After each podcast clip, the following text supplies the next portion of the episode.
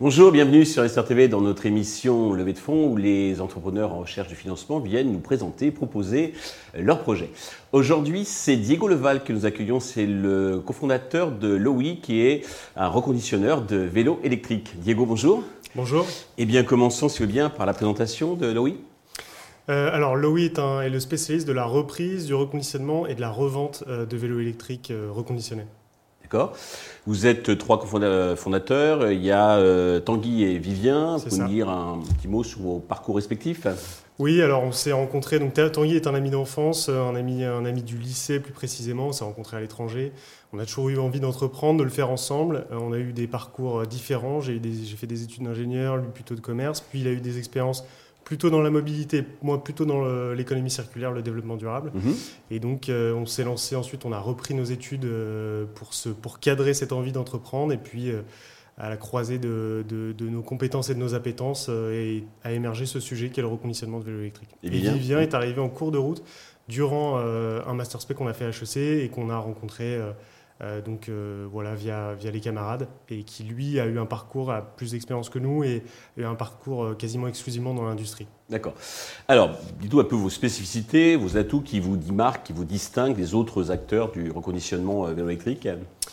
Alors le vélo électrique, euh, je pense euh, ne pas avoir besoin de donner beaucoup de chiffres pour, euh, dire qu'il a conquis voilà, tout le pays, quasiment même toute l'Europe. il a, les ventes de vélos électriques ont littéralement explosé ces dernières années, ces trois dernières années, depuis le Covid plus précisément. Donc la seconde main est encore plus récente, puisque le marché du vélo électrique, lui, est très récent. Dans un premier temps, tous les acteurs qui se sont positionnés sur, sur, cette, euh, sur, ce marché de la seconde main ont choisi des modèles qui avaient fonctionné sur d'autres marchés. Je pense notamment euh, au téléphone ou à l'électroménager avec des acteurs qu'on connaît bien. et donc ont pris quasiment le même modèle, c'est-à-dire un modèle marketplace.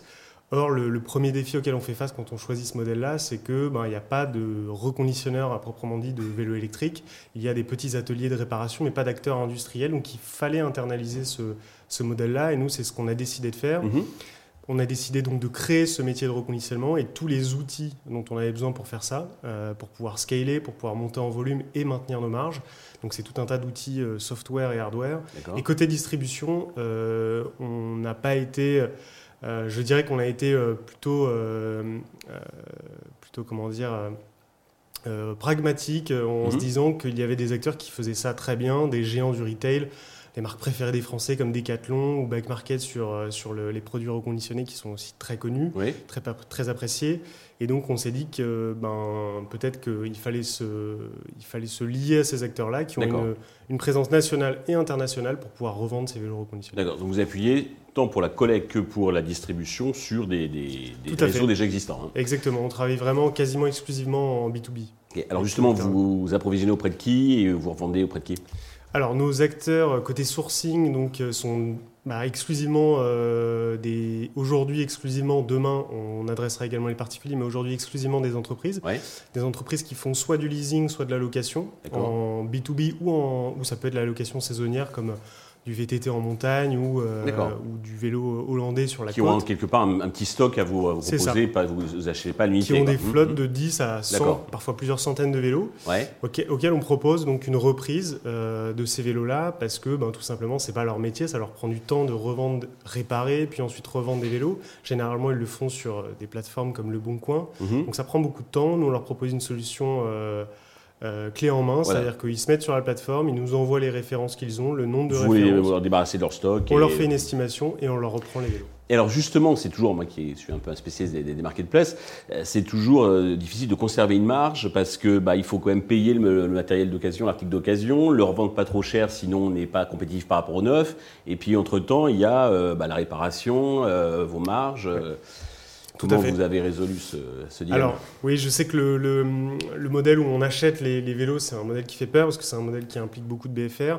Euh, nous, aujourd'hui, ce qu'on a développé, développé, de plus en plus, on a une particularité, je dirais, sur le vélo, c'est que le vélo, ça prend de la place et ça se stocke difficilement à la verticale. Vous voulez dire que les vendeurs sont pas trop euh, exigeants sur le prix?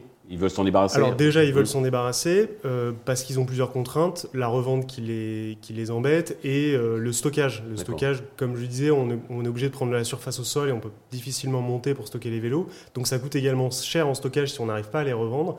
Donc euh, nous, ce qu'on propose de plus en plus, c'est un dépôt-vente tout simplement, puisque nous, on a une force de frappe pour revendre les vélos. On sait les reconditionner en amont, évidemment.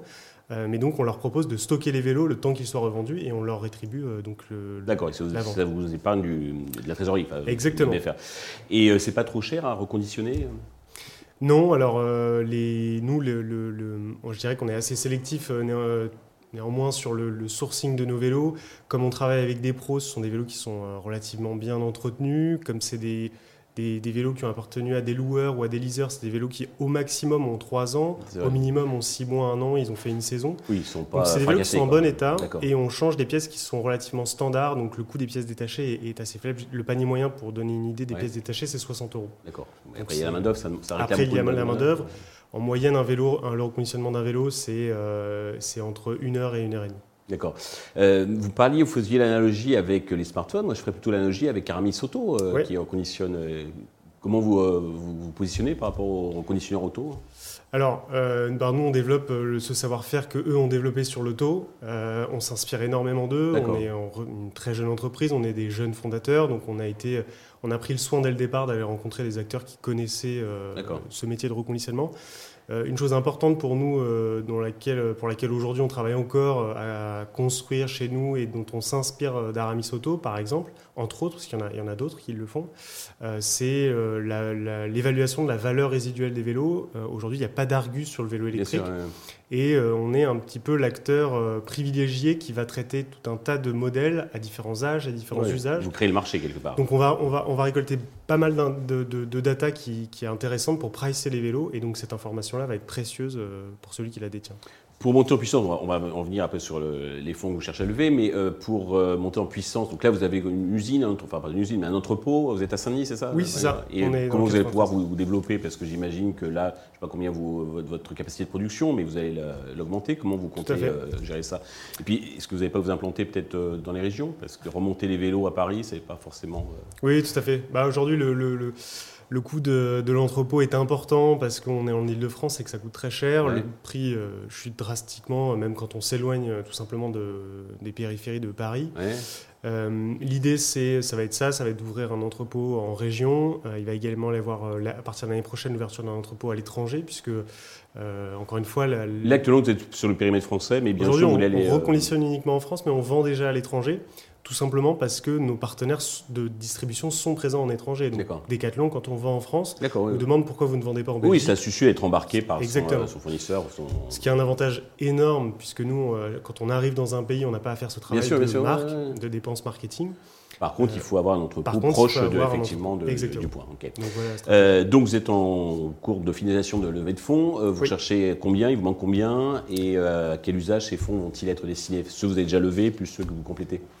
Alors, euh, jusqu'à présent, on a donc levé 400 euh, 000 euros avec euh, trois fonds d'investissement et un family office. en BSR En BSAR. Mhm. Il nous reste dans la poche de BSR qu'on avait ouverte au départ et estimé vouloir lever, on avait ouvert une poche de 550 000 euros, donc il reste 150 000 euros à combler dans cette poche-là, c'est ce qu'on cherche aujourd'hui. Ok, avant le 31 octobre, hein, il faut dépêcher l'investisseur parce que vous bouclez le 31 octobre. Exactement. Ok.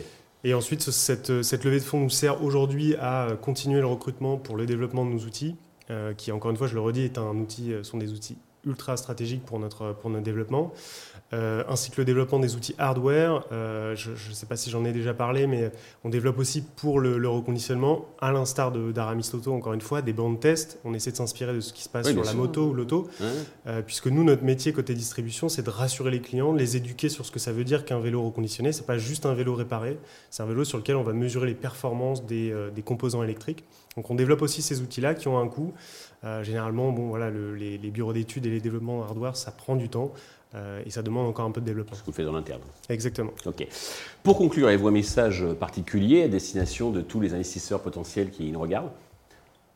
Oui, euh, eh bien, j'ai pour habitude de rencontrer les investisseurs qui, euh, qui nous rejoignent dans l'aventure. J'en ai rencontré quelques-uns ces derniers mois, notamment ceux qui ont déjà investi chez nous.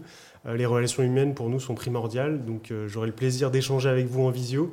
Euh, mais également, j'apprécierais vous rencontrer en physique, pourquoi pas dans notre, dans notre entrepôt à Saint-Denis, et puis autour d'un café euh, si, si l'aventure vous intéresse. Diego, merci d'être venu nous présenter ce, beau projet. Tous les investisseurs euh, intéressés peuvent vous contacter directement ou contacter la chaîne qui transmettra leur coordonnées. Je souhaite donc de réussir de boucler cette levée de fonds, qui est déjà bien, bien avancée, et puis surtout le succès pour Louis.